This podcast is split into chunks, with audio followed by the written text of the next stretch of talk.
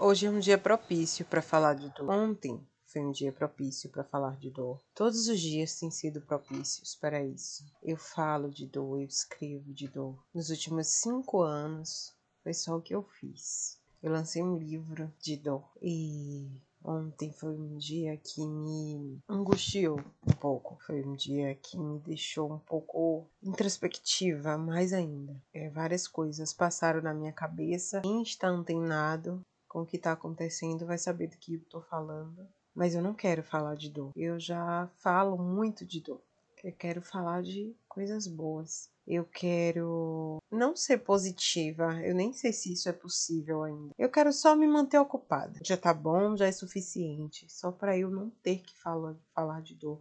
Para não falar de dor, eu faço qualquer coisa. Eu para não falar de dor, eu aprendo qualquer coisa eu leio qualquer coisa, eu ouço, eu danço, eu posto, só para não ter que falar tanto de dor. Esses dias no meu blog, os últimos textos têm sido bem, bem densos. Nas últimas semanas eu descobri umas coisas que, que estão me, me transpassando, que estão me, me atravessando o meu emocional, o meu sentimental.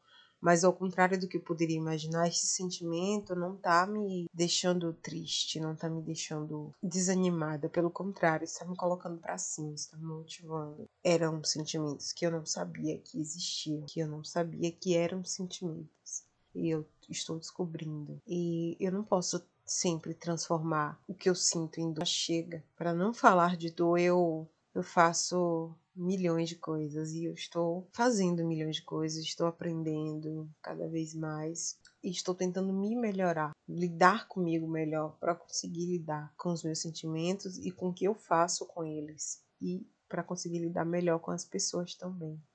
Então, para não falar de dor, eu vou começar a escrever e fazer podcasts com, com assuntos mais leves, mais gostosos é o que a gente está precisando, é o que a gente está merecendo. A gente já sabe que tá tudo uma bosta, a vida é uma merda injusta, o mundo é injusto, esse país é uma desgraça, sabe?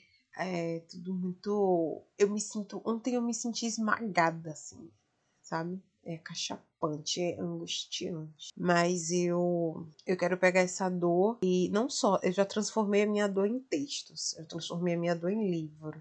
Agora eu quero transformar minha dor em criatividade, em criações, em coisas novas. Estamos aqui aprendendo, estamos aqui para melhorar. Sei lá, eu tento acreditar, eu tento pensar nisso. Então aí, dê licença, viu? Que eu tô aqui para isso, para quebrar essa banca, só para não falar de dor.